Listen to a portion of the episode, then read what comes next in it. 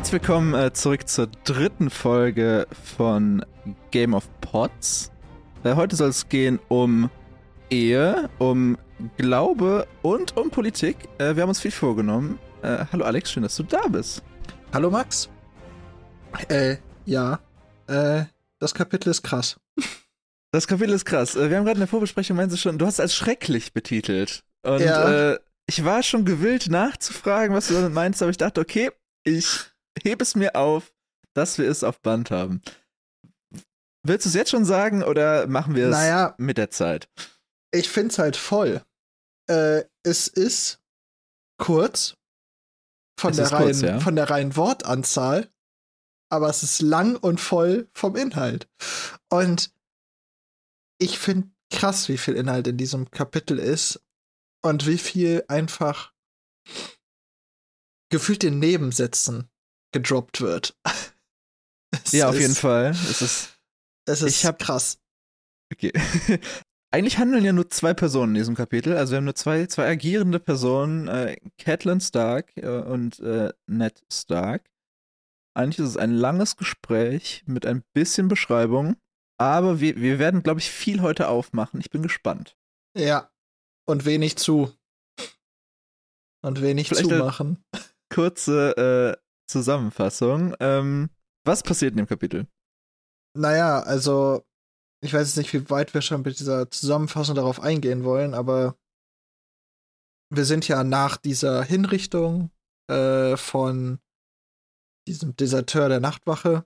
Danach ist Ned Stark in äh, seinen Götterhain gegangen. Da werden wir gleich ganz bestimmt noch länger drüber sprechen. Und säubert gerade sein äh, Großschwert, sein Schwert, was größer ist als sein ältester Sohn, und seine Wo wir Frau. fairerweise nicht wissen, wie groß der älteste Sohn ist. Ne? Aber das ist wahr.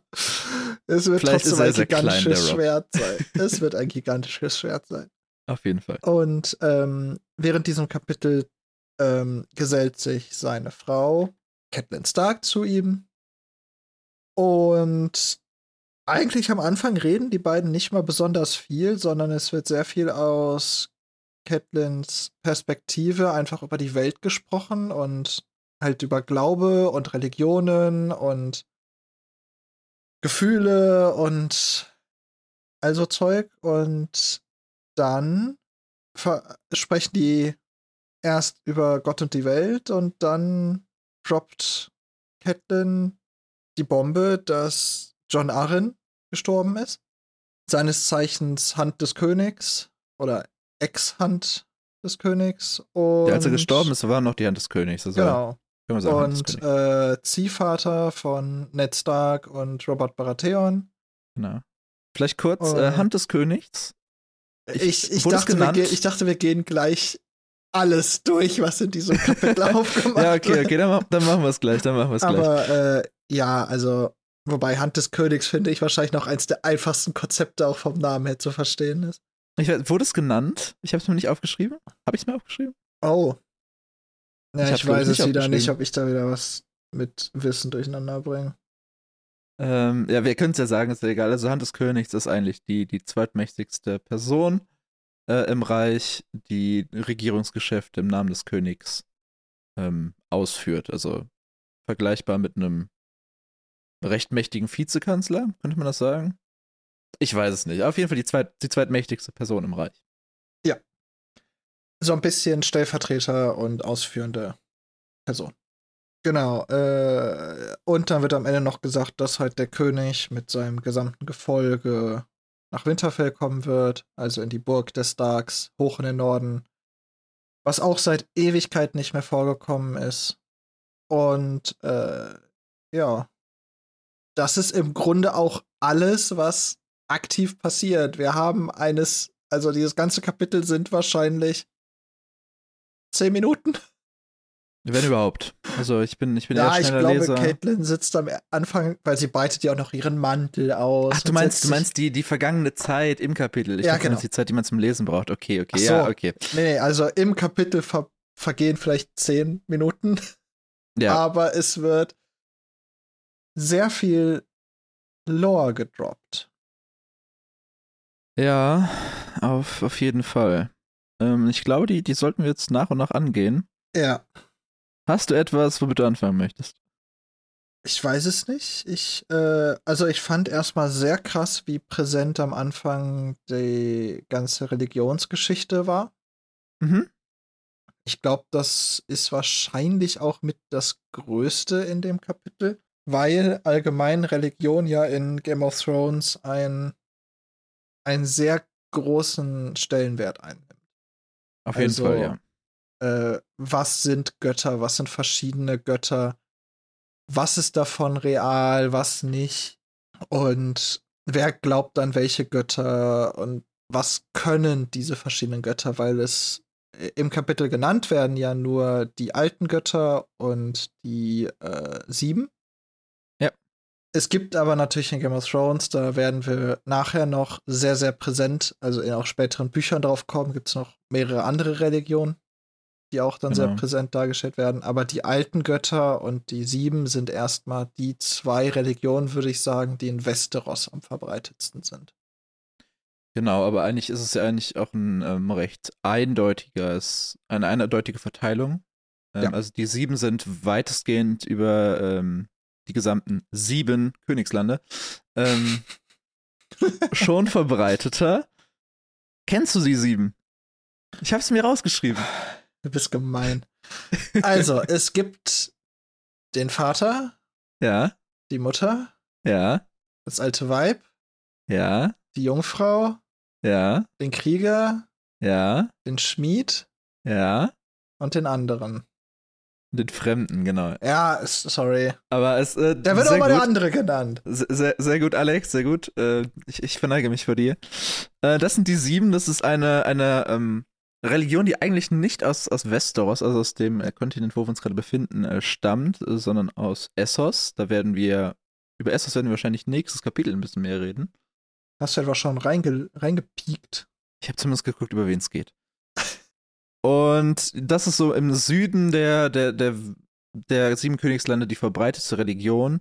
Die alten Götter gibt es ja nur oder hauptsächlich nur noch im Norden. Äh, Wie heißen denn die Ja. alten Götter? Wie, wie heißen die? Ja. Äh, Olaf und Nein. äh, die sind namenlos.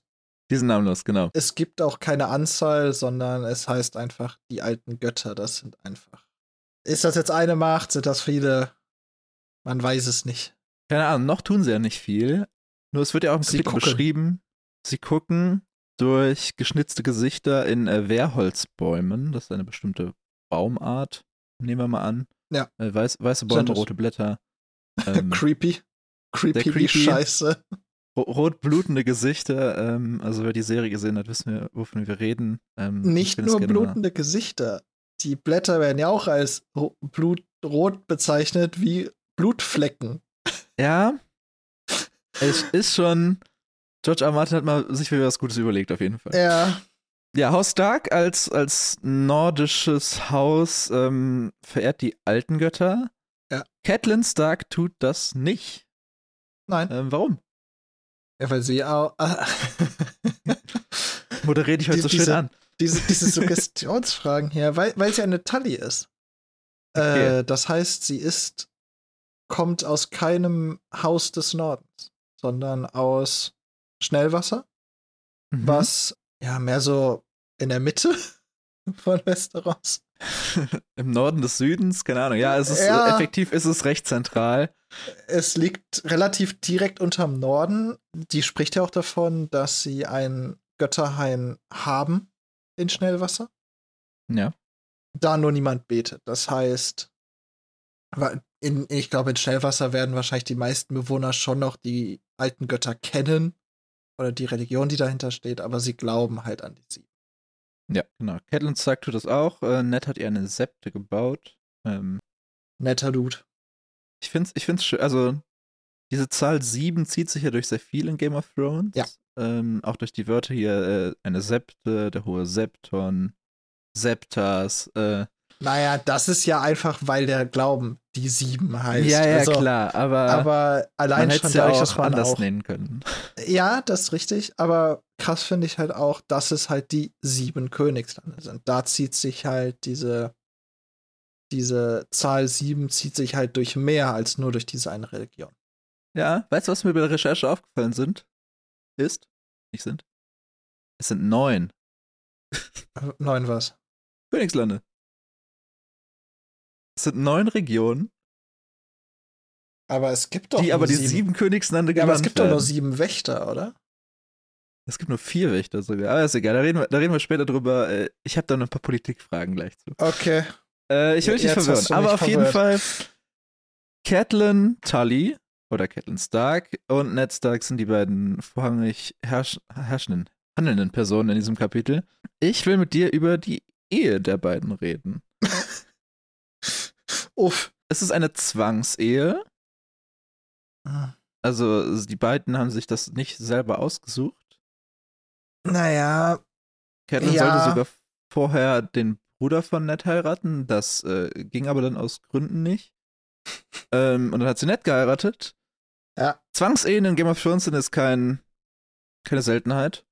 ja, deswegen, also ich finde auch, per Definition ist es eine Zwangsehe. Ja, gebe ich dir recht. Aber es ist jetzt nicht so, als ob, oder ich kann es mir eigentlich nicht vorstellen, dass den beiden mit dem Tod gedroht wurde, wenn sie Nein gesagt hätten. Sondern es war, ich, ich würde es arrangierte Ehe nennen. Ja. Ja, okay. Das, Deswegen, das, das, ich, das ist jetzt Wortklauberei. Nur, ja, wie gesagt, also es ist halt in, in der Welt von Westeros bei den Adligen und bei den großen Häusern üblich, dass äh, Ehen für politische Zwecke arrangiert werden.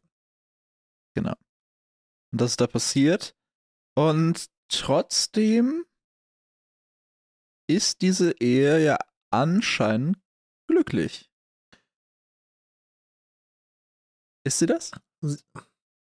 Ja, das ist eine gute Frage. Das finde ich, also wenn man nur dieses Kapitel betrachtet, würde ich sagen, nein. Weil sie beide sehr kalt zueinander eigentlich sind. Vor allem Ned wirkt sehr kalt und förmlich. Was in dem Kapitel im Speziellen natürlich sehr auch dadurch kommen kann, dass er gerade einen Mann geköpft hat. Äh, ne? Ja. Da muss man, man ja auch nicht vergessen. Aber ich glaube, die sind beide schon glücklich. Mhm. Aber es ist jetzt nicht die liebevollste äh, Ehe. Ich glaube, sie haben gelernt, sich schon zu lieben über die Zeit. Aber es ist Mhm. jetzt nicht so, als ob die jetzt die größten Crushes, Crushes aufeinander hätten. Ich, wobei ich aber auch zugeben muss, ich glaube, äh, Ned ist gleich in der Lage dazu. Aber das, das könnte eine interessante Frage sein. Wir sind jetzt kein Philosophie-Podcast oder kein Psychologie-Podcast eher. Ich erinnere mich an eine Szene aus der Serie, wo, wo Katniss eine ihrer Kinder erklärt, dass sie sich auch erst haben lieben lernen müssen. Ja. Das erklärt sie Sansa. Sie sagt hier tatsächlich einmal, ähm, dass äh, sie nicht über alles liebt. Oder es wird gesagt. Das fällt Ja, einmal. Aber gut, die, die sind ja schon ein bisschen verheiratet. Ich glaube, sie sind glücklich zusammen. Also wenn du nach Glaub ich glücklich auch, ja. fragst, glaube ich ja, weil sie sind, sie sehen sich beide als gute Menschen. Sie beide haben vor allem die Verbindung über ihre Kinder, die sie beide über alles lieben. Ob die jetzt allein schon, dass das Ned sie ja dann auch direkt mit Milady anspricht und so. Hm. Aber ich glaube, dass ich glaube im Verhältnis zu den meisten adligen Ehen in Game of Thrones und Westeros haben sie wahrscheinlich eine der schönsten und glücklichsten von allen. Ja, das Man muss es halt immer in Relation sehen. Auf jeden Fall. Äh, Du hast die Kinder schon angesprochen. Äh, Wir haben Yes. letzte Woche über ein paar geredet. Ähm, heute wurde die Sammlung vervollständigt, zumindest was die Namen angeht. Äh, Sansa und Arya Stark Ja. äh, wurden namentlich ernan- äh, benannt, dass sie sich gerade überlegen, wie ihre ähm, Wölfe heißen sollen. Und es wird auch über Rickon geredet, äh, den kleinsten. Und es wird gesagt, wie alt er ist. Letzte Woche haben wir noch ein bisschen ähm, herumgestochert und es nicht richtig gewusst. Äh, Rickon ist drei. Ja. Kleines neues Segment. Wir beide haben keine Kinder, deswegen das Parenting 101, 101 von Ned Stark. Ähm, It's Ned bad. Stark sagt, It's Rickon bad. ist zu weich, weil er sich vor seinem Schattenwolf fürchtet. Ja. Als ich das gelesen habe, dachte ich mir, okay, nett. Ich bin normalerweise ein größter Fan, aber the fuck? ähm, deswegen habe ich ähm, meine Tastatur gezückt, habe mich auf eltern.de begeben und habe mal recherchiert, was ein dreijähriges Kind so kann oder ist. Ähm, für alle, die da draußen, die Eltern sind und ihre kleinen Kinder haben, also falls euer Kind das kann, sehr gut. Falls es nicht kann, es sind Kinder, die sind nicht alle gleich. Äh, das ist jetzt hier kein, kein Elternpodcast, aber so ungefähr sowas wurde mir gesagt. So sind dreijährige Kinder. Also, ein männliches dreijähriges Kind, ich habe alle Sachen für, äh, für Jungs raus recherchiert, ist circa einen Meter groß, äh, wiegt circa 14 Kilo und wächst so 5 bis 6 Zentimeter pro Jahr. Es kann äh, laufen, rennen, äh, auf zwei Beinen springen und auf einer Bordsteinkante balancieren. Die Muskeln und Nervensysteme entwickeln sich noch. Äh, und gerade in dem Alter sind so cool Bälle, einfache Sachen malen, äh, für die mehr krasseren Kinder schon äh, Scheren benutzen und spielen mit fünf bis zehn Bauklötzen. Und eine große Herausforderung ist noch Klamotten anziehen. Also so mit Knöpfen und Reißverschlüssen und Deswegen was weiß ich. Ein Schattenwolf. ein Schattenwolf ist, ein ausgewachsener Schattenwolf fairerweise, ist größer als ein Pony. Also ja. habe ich recherchiert, wie groß ist ein Pony. Und das heißt ungefähr, dass ein Schattenwolf ein Stockmaß, das ist so, ich würde sagen, als Laie Nacken Schulter. ungefähr. Schulter, ja, Schulter. Ja, es ist Schul Nacken, Schulter, Schulter, wie sowas in der, äh, in der Orientierung von 1,50 Meter hat. Ja. Schattenwolf ist das größer. hat das, das, das, dieser Babywolf ist natürlich nicht. Aber was zum Teufel hat sich nicht gedacht, dass sich sein dreijähriger Sohn, der mit elf Bauklötzen überfordert ist, sich von den Wolfswelpen fürchtet, was sehr schnell, also wahrscheinlich schneller wächst als er, er selber und irgendwann 1,50 ja. Meter 50 hoch ist, plus Kopf. Ja. Also heute in der Folge kein, kein coole Dinge, die, die Max Netztag äh, toll findet, sondern eher ein nett, das Kind ist drei, entspann dich. Aber er gibt doch die Erklärung direkt dahinter, warum er so ist. Der Winter kommt. Der Winter kommt.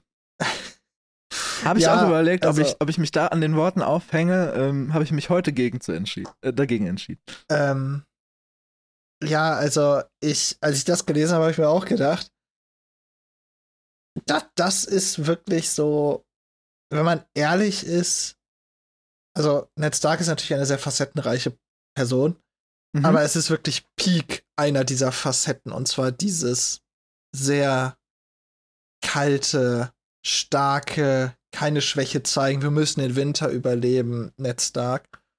Ja. Und wenn man diese Facette natürlich wirklich ausreizt, dann ergibt natürlich das, was er da sagt, sehr viel Sinn. Das muss man ja leider so sagen. Ja, aber es ist auch ähm, hart auf jeden Fall. Ja, die Sache ist, wir sehen ja Ned Stark auch ein bisschen anders. Deswegen, also mhm. für mich, ich fand es auch extrem hart, aber für mich hat es, glaube ich, mehr in mein Bild von ihm reingepasst. Viel krasser fand ich, wie dass Catelyn da gar nicht drauf reagiert. Sondern dass sie ihm das Ja sagt.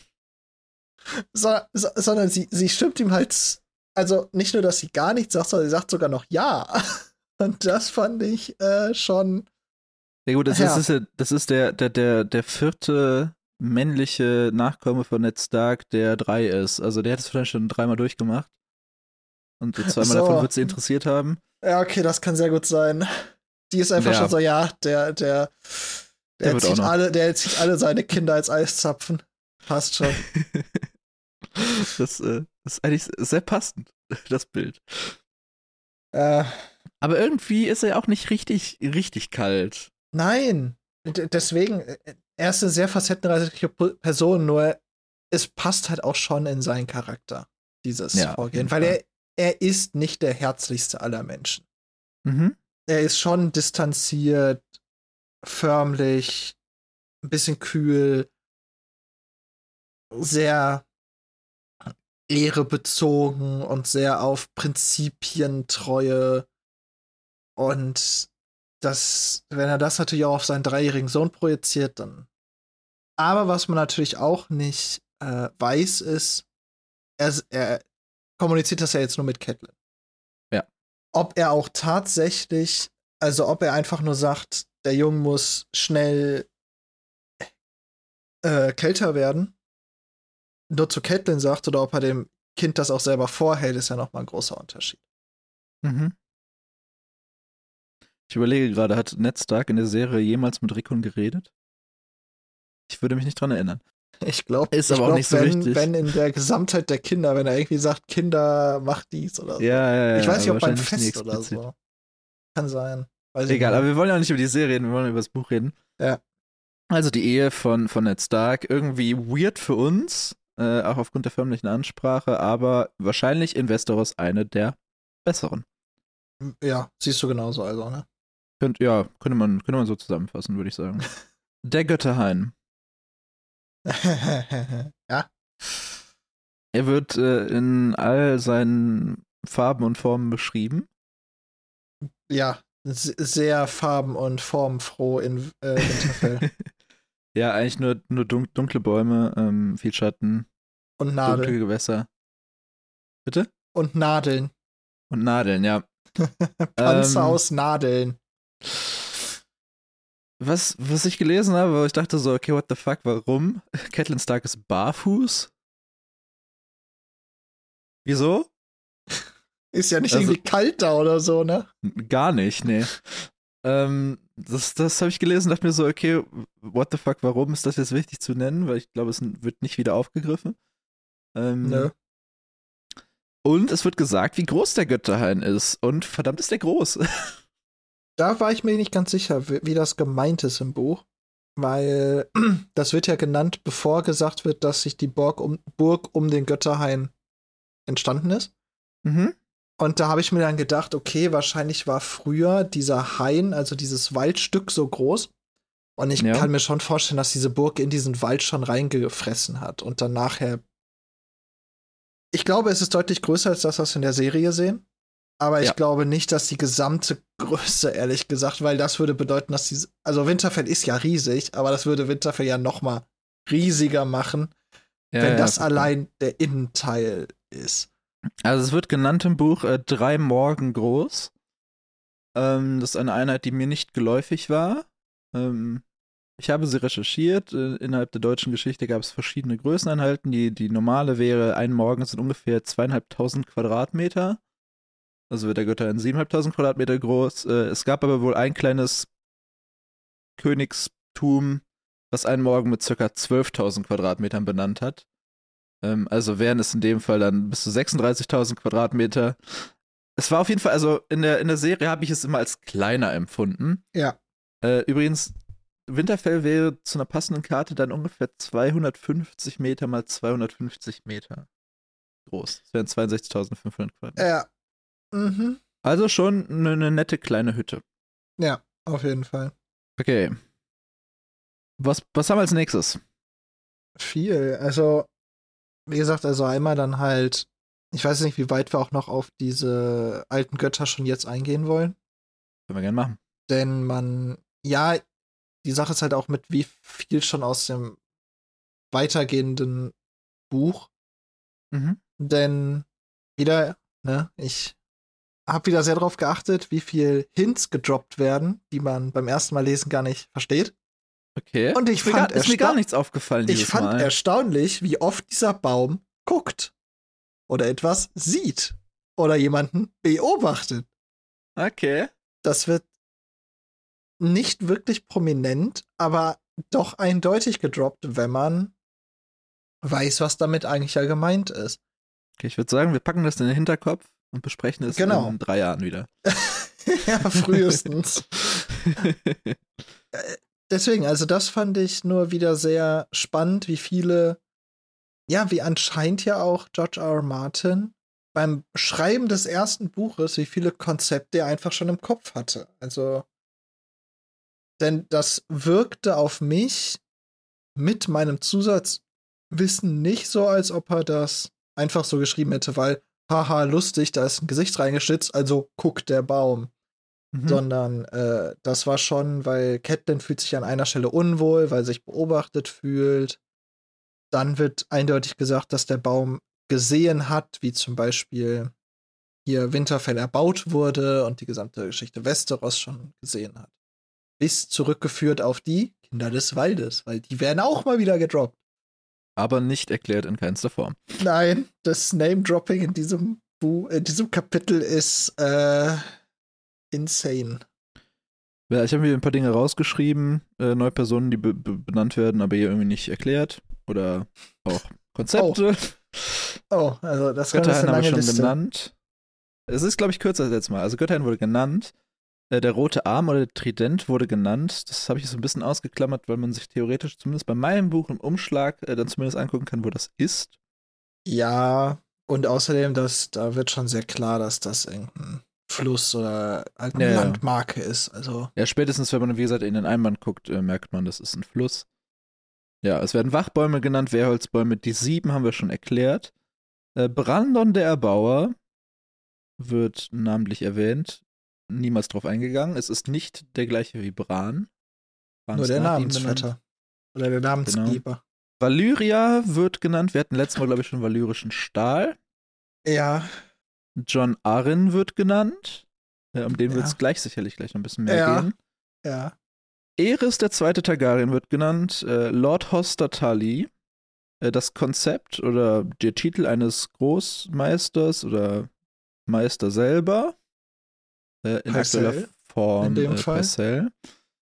Äh, Mohnblumensaft habe ich jetzt mal aufgeschrieben. Also man kann sich denken, was es ist. Es ist nur die Frage, was Ja. es tut.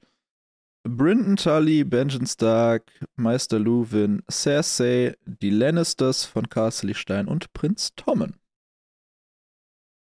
Und auch hier wieder viele Menschen, die uns in der Geschichte zumindest noch einige Zeit begleiten werden. Begleiten und auch sehr, sehr, sehr prominente Rollen einnehmen in der Ja. Geschichte. Ich habe nicht recherchiert, wie viele POV-Kapitel es sind. Ich würde würd vermuten, also ich weiß, dass Cersei hat welche, Benjen vielleicht. Der Rest glaube ich nicht. Ja, nee, Tom wird wahrscheinlich auch keine, nee. Also ja, also von denen wahrscheinlich am ehesten Cersei, aber sonst. Ja, Cersei auf jeden Fall, aber Benjen, keine Ahnung. Also wieder viele neue Sachen. Wir werden mit Begriffen beworfen, wir werden mit Namen beworfen, die wir gar nicht einordnen können. Ähm, als Neuleser natürlich. Äh, und wir müssen es einfach hinnehmen. Bis wir Ja. in den nächsten Kapiteln mehr und mehr erfahren, wer diese Leute sind. Aber da werden wir wahrscheinlich auch wieder mit anderen neuen Sachen beworfen, die wir dann Ja. noch wissen sollten. Ich find's krass.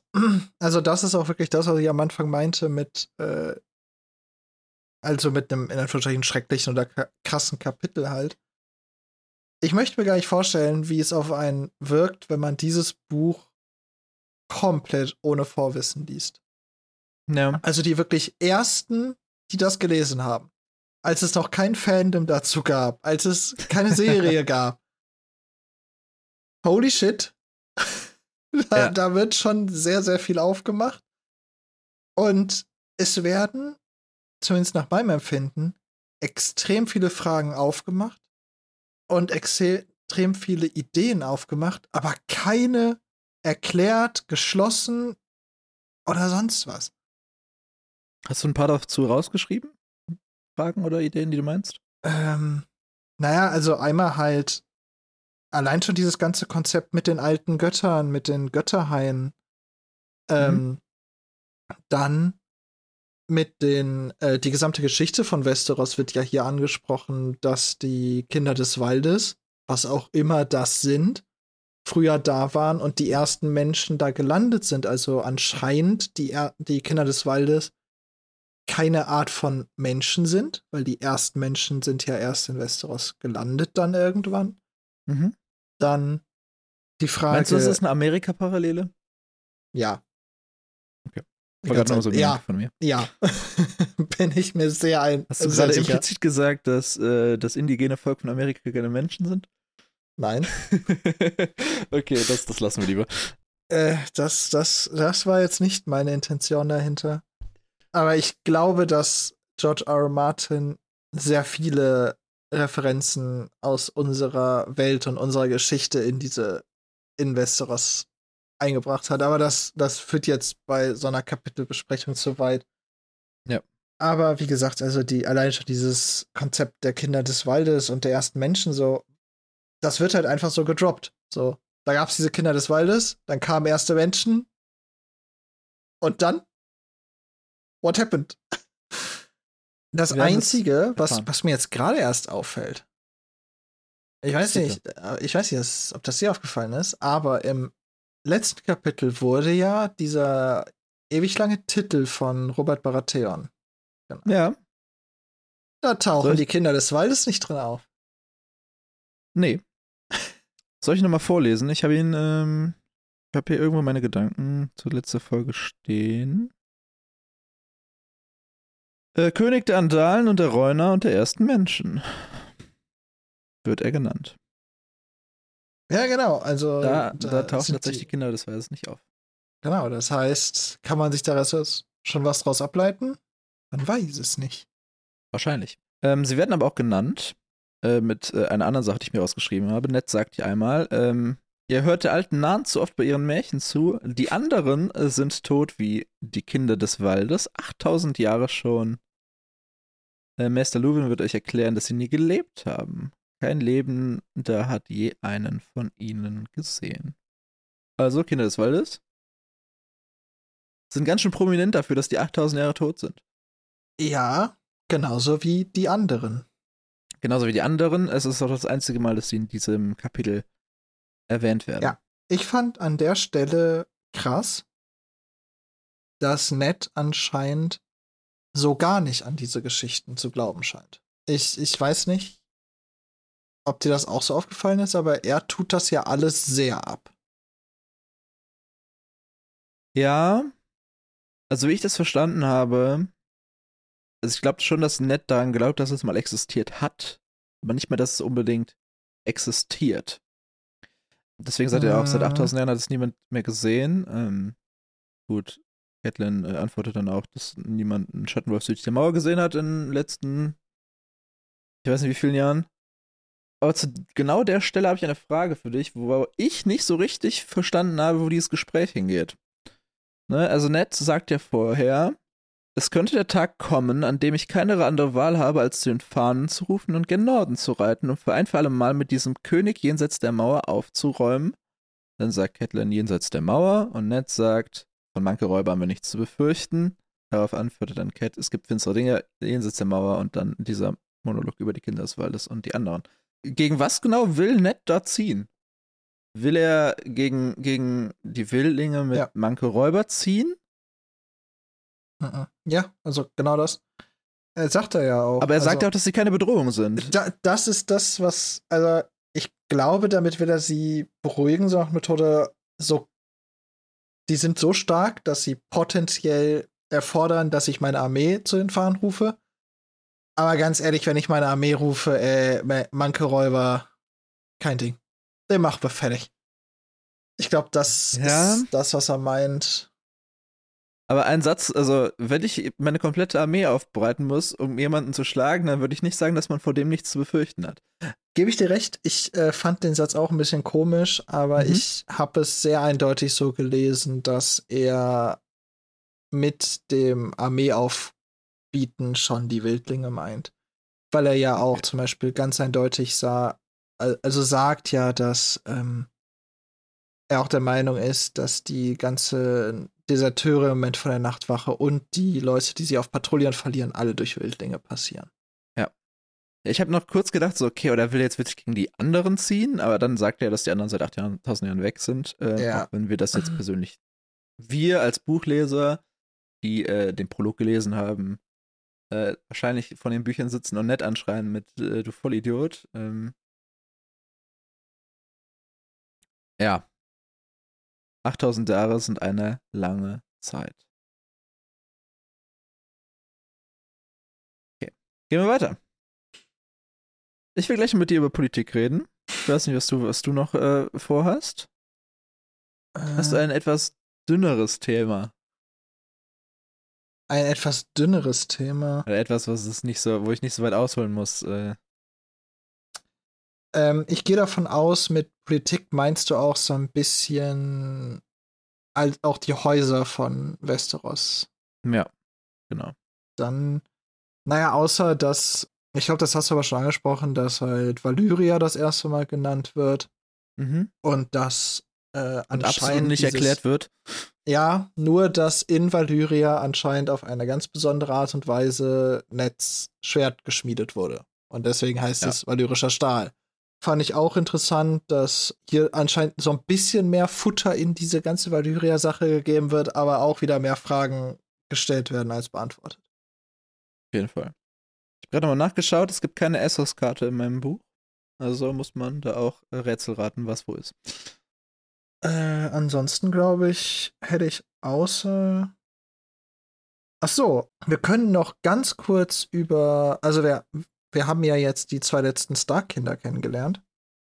Aria und Sansa, Äh, ja. Arya und Sansa. Es wird zwar nicht gesagt, wer von den beiden älter ist, Mhm. aber sie werden ja schon ein bisschen charakterisiert über ihr Wie ihr- verhalten, ja. Verhalten ihre den, Reaktion, Hund, ja. den, den äh, Welpen gegenüber. Ja, es ist halt jeweils ein Halbsatz. Ja, aber das sind schon, also es sind ja andere Worte und die passen Mhm. schon zu dem, wie die Charaktere ja nachher dargestellt werden, oder? Findest du? Also bei Sansa gehe ich mit. Also Sansa ist entzückt und dankbar. Ich glaube, es passt ganz gut zu Sansa. Arya ist schon verliebt. Wäre jetzt für mich keine, keine, keine eindeutige Also Charakterisierung von Arya. äh, für mich schon, weil sie ja sehr wild ist und Schattenwölfe ja diese Definition von Wildheit sind, von Stärke. Und ich glaube, dass das. Deswegen fand ich das jetzt nicht ganz unpassend, zumindest. Ja, aber ich glaube, wenn ich jetzt Arias, Arias Wildheit unterstellt hätte, hätte ich gesagt, so, ja, okay, Aria übt schon mit dem, keine Ahnung, Das stimmt. Ja, okay. Ball holen oder Stock oder. Ja, das stimmt. Dann hätte Irgendwas wahrscheinlich jagen. gesagt, Arya rennt schon mit dem Welpen über den Hof, ja. Da hast Ja. völlig recht. Bei, Sa bei Sansa fand ich es auch eindeutiger, ja. Ja, also Sansa ist entzückt und dankbar. Passt, glaube ich, ganz gut zur, zur kindlichen Sansa am Anfang des Buches. Ja, von den beiden werden wir auf jeden Fall noch viel hören, würde ich sagen. Ja. Dann würde ich mich jetzt äh, ganz gerne auf die, die letzten ähm, Zeilen oder die letzten, den letzten Teil äh, konzentrieren. John Arryn ist tot. Die Hand des Königs, haben wir am Anfang gesagt. Schnelle Suggestivfrage ohne richtige Antwort. Glaubst du, äh, John Schnee ist nach John Arryn benannt? Kann sehr gut sein. Ja, habe ich mir auch gedacht. Ich habe nichts dazu gefunden, aber ich dachte, Das ergibt sehr viel Sinn, weil ja John Arryn, Sinn, ja. weil John Arryn ist ja der Ziehvater von Ned. Ned Mhm. musste seinem Bastard irgendeinen Namen geben. Passt schon. Genau. Ja, komm, ich mach das Fass auf. Warum ist John Arryn der Ziehvater von Eddard Stark? Ned Stark, äh, ich muss kurz in meinen Notizen suchen, wo ich es aufgeschrieben habe. Wo hab ich es aufgeschrieben? Da habe ich es aufgeschrieben. Ned Stark hat drei Geschwister. Hatte drei Geschwister. Mhm. Äh, seines äh, ihres Namens äh, Brandon Stark, äh, Lyanna Stark und Benjen Stark. Ähm, Ned war der zweitälteste. Oh, ich weiß gar nicht, ob der älter ist oder jünger ist als Lyanna. Fairerweise. Das, das Er ist der jüngste Sohn. Ned? Benjen ist jünger, auf jeden Fall. Benjen, Benjen Stark ist jünger. Der wird am Ende auch gesagt. Und der ist der Sohn äh, von äh, Rickard Stark. Und äh, mit acht Jahren wird Ned Stark äh, als Mündel John Arryn äh, überreicht äh, und lebt von diesem Moment an dann nicht mehr im Norden, sondern im Grüntal. Wir haben schon mal über Mündel gesprochen. Äh, über Theon, äh, letzte Folge. Mhm. Und das hier ist, finde ich, anders. Mhm. Also Inwiefern? Theon wurde ja nach einer, nach einer, einer Rebellion ähm, praktisch als Geisel, als nettere Geisel übergeben. Und neben Hochzeiten waren Mündel aber auch einfach so ein Mittel, um Bünde zwischen Häusern zu knüpfen. Äh, und genau das wurde hier gemacht. Also das Haus Stark und das Haus Arryn äh, haben sich praktisch verbündet, indem Ned Stark äh, dort aufwächst. Ähm, Robert Baratheon wächst dort auch auf der äh, jetzige König zur Zeit des Buchs, äh, weil seine Eltern gestorben sind. Äh, und John Arryn zieht beide groß. Es wird gesagt, John Arryn ist praktisch der zweite Vater für die beiden. Logischerweise, wenn, wenn der Vater von äh, Robert Baratheon tot ist und Robert Baratheon irgendwo in Hohenett chillt, dann haben wir noch einen anderen König, äh, als wir es aktuell im Buch haben. Es ist der eben genannte Eris der zweite Targaryen. Der hat einen Spitznamen. Äh, genau. Den wir jetzt hier noch nicht droppen. Oder droppen wir ihn? Wird er nicht genannt? Ich glaube nicht. Wahrscheinlich nicht. Dann droppen wir ihn nicht. Dann droppen wir nicht. Okay. Auf jeden Fall, äh, der hat äh, auch Kinder, unter anderem einen Sohn, der dann praktisch die komplette Geschichte, die wir über die nächsten, ich weiß nicht wie viele tausend Seiten äh, und Serien und was weiß ich be begleiten werden. Dieser Sohn entführt Neds Schwester Liana, die wiederum Roberts Verlobte war. Also irgendwie ein sehr verflochtenes Spiel äh, unter den großen Häusern. Äh, ja, Neds Vater und äh, sein älterer Bruder Brandon ähm, wollen Liana dann befreien, werden dann aber von Eris getötet, also vom König. Und dann ähm, beginnt praktisch die Vorgeschichte äh, und Ned zieht mit Robert und John Arryn in den Krieg. Und ich glaube, das, das erklärt ganz gut, wie diese, wie diese drei Männer verbunden sind. Also ein, ein sehr enges Verhältnis zwischen ähm, Ned Stark und John Arryn, väterlich, Vater-Sohn-Verhältnis. Die beiden heiraten dann auch äh, jeweils die äh, Schwestern, also Ned heiratet Catelyn, Charlie, äh, John Arryn heiratet Lisa Tully. Und werden dann auch komischerweise Brüder, also diese, diese ganzen Familienbezeichnungen sind dann immer ein bisschen weird. Und Ned zieht mit Robert in den Krieg, ähm, um seine Schwester beziehungsweise äh, Roberts Verlobte zu rächen. Und ich denke, sowas schmiedet ganz gut zusammen. Ja. Ich genau. äh, würde sagen auch. Also es wird übrigens schon der Spitzname genannt von Echt? Okay. Äh, Aerys. Es wird gesagt, als der irre König Aerys, der zweite Targaryen. Ah, okay, okay. Ähm, genau. Also deswegen, also es wird schon kurz gesagt, der irre König, es wird noch nicht evaluiert, warum dieser Dude anscheinend irre ist, sondern in diesem Fall könnte man sogar davon ausgehen, dass es darauf beruht, dass der die Köpfe von, äh, von denen fordert. Genau. Und das ist, also das ist jetzt natürlich sehr viel auch Hintergrundwissen, was du jetzt hier mit eingebracht hast. Mhm. Aber der im Grunde wird diese gesamte Hintergrundgeschichte, die ja, der, der Grundstein für im Prinzip alles, was herkommen wird, ist, wird auch, auch in diesem Kapitel gedroppt. Ja. Also, es wird zumindest nicht erklärt, warum Eris Targaryen König war und dann Robert ähm, König ist. Na doch, es wird ja gesagt, also es gab eine Re Rebellion. Und ich glaube, also das Einzige, was komisch ist, halt, also man kann ja schon davon ausgehen, dass die Rebellion dann halt erfolgreich war. Mhm. Das Einzige, was man sich dann halt fragen würde, ist, wenn ja John Arryn der Ziehvater von sowohl Ned als auch Robert ist, warum ist Robert dann König und John Arryn nur Hand? Denn von diesem Altersding oder dementsprechend ja leitenden Ding wäre ja von dem, was man hier jetzt erstmal gelesen hat, ist eigentlich logischer, wenn John Arryn der König geworden wäre und Robert Hunt oder Ned Hunt geworden wäre. Vermutlich, ja. Es wird nicht erklärt. Ja. Äh, das es wird einfach nicht erklärt. Ja, kommt aber noch. Also. Ja. Äh, wobei das jetzt auch was ist, wo ich jetzt nicht, wo ich jetzt nicht so böse drum bin, dass es nicht sofort erklärt wird, weil das Kapitel muss auch irgendwann enden. Ja, auf jeden Fall. Aber ich finde halt, in diesem Kapitel wird sehr viel Grundwissen oder sehr viele grundlegende Fragen gestellt, die deren Antworten eigentlich Grundsteine bilden würden. diese Antworten werden nur noch nicht genannt. Erklärt aber auch, oder also möchtest du jetzt schon zum weiteren Teil dieses Briefes kommen oder äh, oder möchtest ja, du noch kannst, was über mach ruhig, John mach ruhig weiter. Ich werde am äh, Ende noch einen kleinen Politik-Talk machen, wenn es um die Lannisters geht.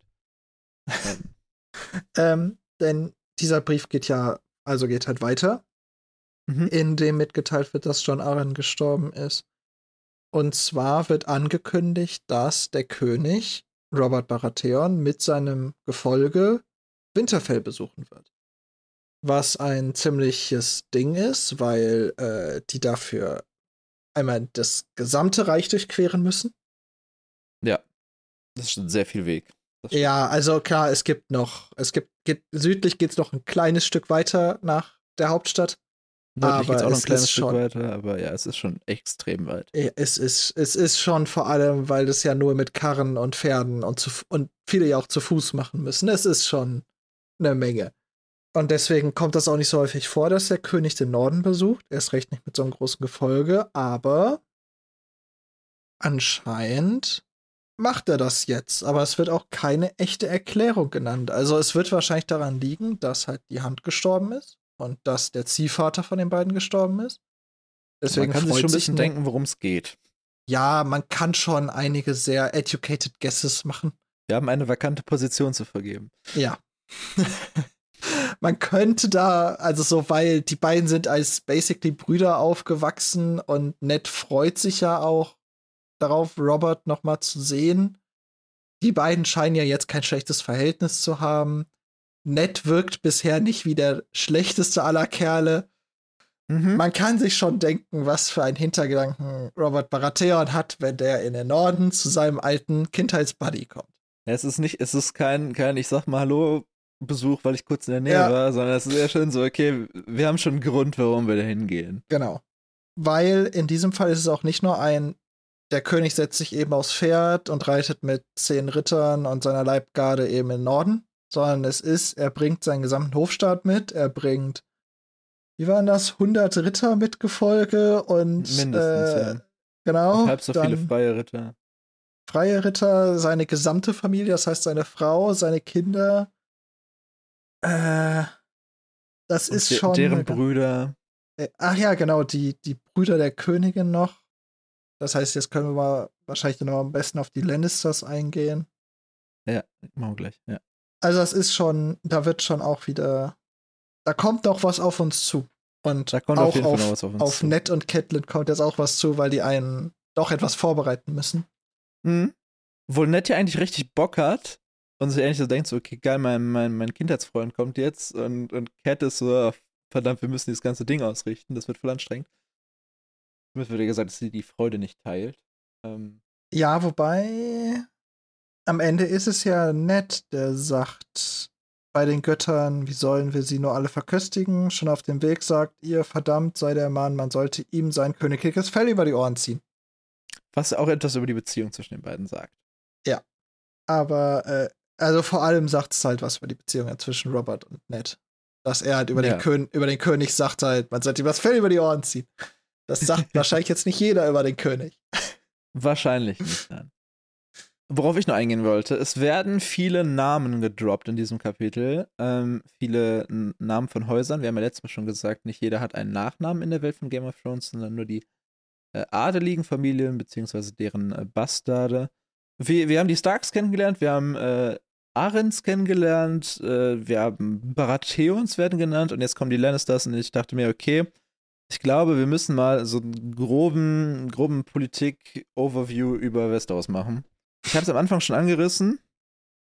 Ähm, das Reich ist unterteilt in die sieben Königslande, was eigentlich neun Bezirke sind.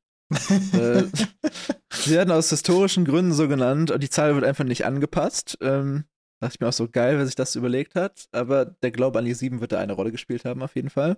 Ich würde sagen, es passt halt zu gut zum Glauben. genau. Und man kann sich vorstellen, diese, diese neuen Bezirke werden halt jeweils ähm, von einem Haus regiert und dann gibt es verschiedene größere und kleinere Häuser, die an diesem Haus unterstellt sind. Und letztendlich diese großen äh, neun Bereiche unterstehen dann direkt dem König. Ja. so kann man es zusammenfassen. Ja. Ähm, da haben wir zum Beispiel im Norden äh, der Bereich, oder die, ich glaube in Deutschland würde man sagen, das Bundesland. Äh, ja, kann man sagen. Heißt einfach nur der Norden ähm, und wird ähm, tja, von den Starks beherrscht. Ähm, der Norden ist äh, größer als alle anderen Königsländer zusammen. Ja. Das ähm, ist viel. Ähm, das grüne Tal, oder wolltest du dazu was sagen? Ja, ich wollte halt nur dazu sagen, man könnte jetzt ja denken, dass die Starks dementsprechend extrem mächtig sind. Sind mhm. sie, würde ich sagen, auch, aber der Norden ist halt sehr, sehr dünn besiedelt. Ja. Äh, Also deswegen es sind nicht die ist meisten Menschen, weil es große Fläche ist. Es ist Fläche, was die Starks beherrschen, nicht Menschen. Ähm, dann das grüne Tal äh, wird von Haus Arren äh, beherrscht. Die Sturmlande vom Haus Baratheon. Die Weite vom Haus Tyrell. Die Westlande vom Haus Lannister. Die Eiseninsel von Haus Graufreud, also Theons wir Familie. Äh, die Flusslande von Haus Tully, äh, also der Familie von Catelyn. Dorne vom Haus Martell. Und äh, die Kronlande als neunte Region sind direkt der Krone unterstellt und da herrscht kein Haus prinzipiell. Also das sind so die, die großen theoretisch neun Familien. Aktuell haben wir den Fall, dass ähm, der König aus Haus Baratheon kommt. Ähm, so haben wir praktisch acht große Parteien, die ähm, was zu sagen haben. Äh, und innerhalb dieser, dieser Hierarchie äh, gibt es nochmal eine Unterteilung. Und zwar ähm, gibt es Wächter, der, die Wächter des Nordens äh, sind Haus Stark. Die sind dazu ähm, aufgetragen, die nördliche Grenze äh, der Sieben Königslande zu beschützen. Äh, die Wächter des Westens sind Haus Lannister. Die sollen die westliche Küste beschützen. Wer glaubst du, sind Wächter im Osten? Ich, ich wusste es nicht. Ich hatte nur Wächter vom Westen und vom Norden im Kopf. Ja, das sind auch die, die immer genannt werden. Meine Vermutung Ja. wäre das Haus Baratheon. Tatsächlich nicht. Also äh, Haus Arryn. Oh, die Sind mit, von aber die sind doch total, aber die sind doch total abgeschnitten an ihrem blöden Tal. Ja, ja. äh, pff, Das ergibt ja keinen Sinn. Was haben sie denn für Quatsch gemacht? Kein Wer ist für den Süden unter- zuständig? Kein Wunder, dass die untergehen. Hm? Wer ist für den Süden zuständig? Wahrscheinlich aus Dorne. Äh, richtig, Haus Tyrell von der Weite. Ähm, Das ist auch ein bisschen weird. ein paar fragliche Entscheidungen auf jeden Fall da in der Besetzung, aber man könnte sagen, diese vier Häuser haben alle nochmal extra Aufgaben oder extra Privilegien. Die Sache ist, es ergibt halt in der Hinsicht Sinn, dass es wahrscheinlich die reichsten und mächtigsten Häuser sind. Ja. Zumindest zu dem Zeitpunkt, wo wir gerade sind. Das Haus Arren ist wahrscheinlich noch am fraglichsten von all diesen Namen, aber das Haus Tyrell, äh, Lannister und Stark, würde ich sagen, sind schon die größten und mächtigsten. Ja, also gut, wenn man davon absieht, dass, dass Robert Baratheon natürlich als König auch eine immense Macht Ja, hat, die aber mehr dem Königsamt entspricht als dem, dem Haus halt Genau. selbst. Ja, also ähm, Haus Arryn hatte praktisch gerade seinen Kopf verloren mit äh, John Arryn. Ja. Wie es da weitergeht, werden wir in den nächsten Kapiteln äh, hören. Aber ich würde von den vier sagen, sind sie wahrscheinlich die, die, die unbedeutendsten noch. ja, genau. Was aber auch im Umkehrschluss heißt, die, diese, dieser Trupp, der da gerade Richtung Norden zieht, um eines der vier mächtigsten Häuser ähm, außer des Königshauses äh, zu besuchen. Die Leute, die da kommen, die sind schon wichtig. Also Ja. Haus Lannister mit mindestens drei Leuten oder drei, drei wichtigen Persönlichkeiten mit, mit Cersei und ihren Brüdern und ihren Kindern, die ja Baratheons sind. Alles ein bisschen weird. Also da, da, kommen, da kommen wichtige Personen. Das ist nicht so, als wenn da irgendwelche kleinen Minihäuser ähm, gen Norden ziehen und ähm, den König begleiten, sondern da kommt schon, da kommt schon Macht. Ja. Das, was da passieren wird, hat Auswirkungen auf das Reich. Das ist Politik, also es ist so ein kleiner, Da es wird ist Politik gemacht. So, sagen wir, es ist ein G3-Gipfel eigentlich. Ja, was auch so ein bisschen erklärt, diese, diese zwei Varianten, wie Ned halt darauf reagiert, weil er freut sich halt einmal echt darauf, wahrscheinlich den best, seinen besten Kumpel auf der ganzen Welt wiederzusehen. Hm? Mit, mit Robert, mit dem hat er, also der, ich glaube, Ned hätte richtig Bock, wenn einfach Robert alleine kommen würde, Ja, auf jeden Fall. zu saufen und zu jagen. Ja, einfach nur quatschen mit dem. Äh, ich Die haben glaube, der hätte, der ich weiß ja der nicht mehr, hätte wie lange es her ist. Ich glaube, es richtig sind 15 Jahre. Bock. Ja, safe. Also, wenn du 15 Jahre deinen Best Buddy nicht gesehen hast, hast du, glaube ich, ein paar Äh. Dinge aufzuarbeiten. Genau. Und äh, das ist halt das, worüber er sich richtig freut. Ja. Und dann denkt er halt zum einen an diesen riesen Tross an Gefolge, den er mitbringt, was natürlich für ihn als Herrscher von Winterfell ziemlich auf die Kasse geht. Ja, aber da, da verzieht er noch nicht das Gesicht. Nee, er verzieht das Gesicht bei den Namen. Das meinst du Ja. jetzt bestimmt, ne? Also er verzieht das Gesicht erst, als es heißt, ah, die Brüder der Königin kommen auch mit. Ja. Das wurde Naja, bei der Königin ist er wahrscheinlich auch schon nicht happy, aber bei, der, bei den Brüdern der Königin, da wird's dann richtig meh. Ja, also sie scheinen nicht besonders gut auf die Lannisters zu sprechen sein. Ja. Es steht auch direkt warum. Äh, Die haben sich Roberts Sache erst spät angeschlossen, als der Sieg schon mehr als sicher war. Und Ned Stark scheint recht nachtragend zu sein, weil das ist auch so dann 15 Jahre her. Zu dem Zeitpunkt. Ja, ich fand auch, es wird sehr eindeutig wieder gemacht, schon sehr früh, diese Feindschaft. Oder diese, na, ist es eine Feindschaft jetzt schon?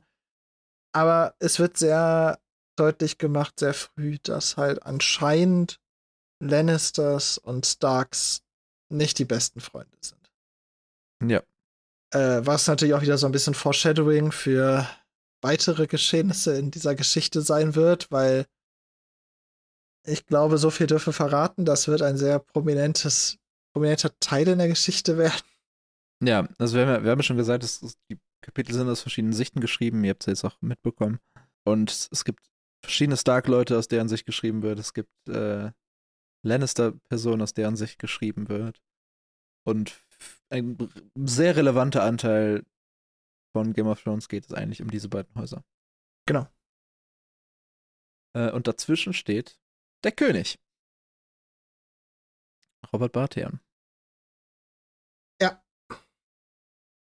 Das wird auf jeden Fall nochmal spannend. So, Alex, ich, ich gehe gerade mal meine Liste durch. Hast du noch irgendwas, worüber du reden möchtest? Mhm. Naja, also, Mhm.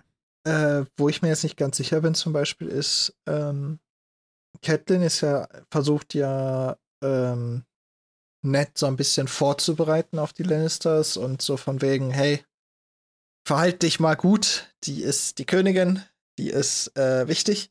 Ich bin mir jetzt nicht ganz sicher, ob sie das nur aufgrund von, also da, da wird nicht ganz klar, warum sie da so, so auf Ned einredet.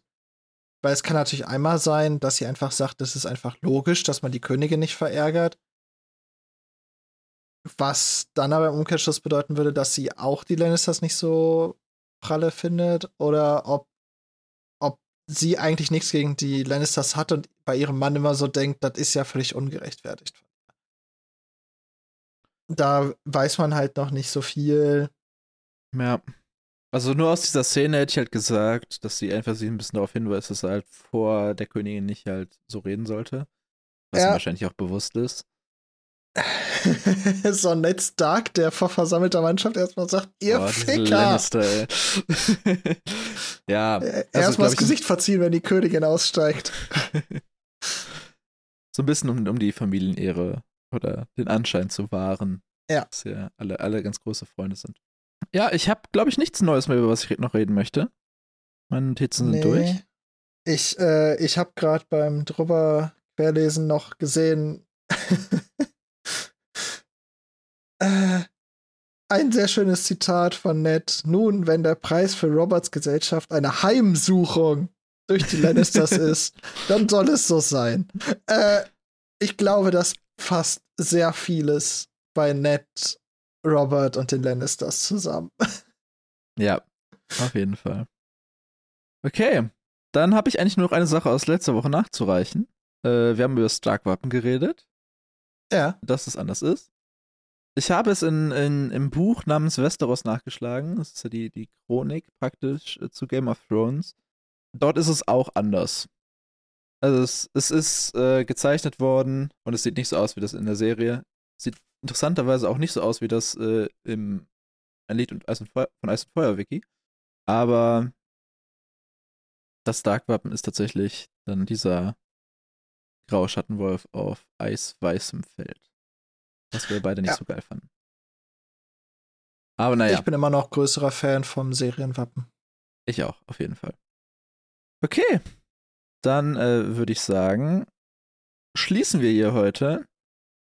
Äh, Wir Ja. haben schon geteasert, nächste Woche äh, geht es auf einen anderen Kontinent. Wir verlassen Westeros, äh, schauen Richtung Essos und lernen Daenerys kennen. Äh, da freue ich mich drauf. Ja, das wird extrem spannend. viele neue Figuren und Konzepte. Wir sind es schon gewohnt. Wollte ich gerade sagen. Vor Ähm, allem heute. Ich habe das Gefühl, wir. Irgendwie fühlt sich die Folge heute sehr unbefriedigend an, weil wir noch mehr offene Fragen haben. Ja, ich, ich habe fast die Vermutung, es wird sich noch eine Ja, recht lange ja, Zeit so durchziehen, bis, bis wir so einen äh, Kreis von Personen äh, gefunden haben, wo sich dann auch Kapitel mal wiederholen. Also, Ja, wenn, ja. wenn die, die alle Leute mal eingeführt sind, dann ähm, wird sich einiges klären. Aber so ist es halt am Anfang von Büchern, man muss große Dinge aufmachen. Und das ist äh, richtig. wenn ich mir die fünf Bücher in meinem Regal so ansehe, äh, wie dick die sind, dann ähm, muss man auch einige Sachen erklären, äh, die man vielleicht erst ein paar Bücher später zumacht. Ja. Genau. Na gut, dann danke Alex Danke, Max. und wir hören uns äh, in der nächsten Woche wieder mit Genau. Daenerys. Bis dahin, Bis dahin. Tschüss. ciao.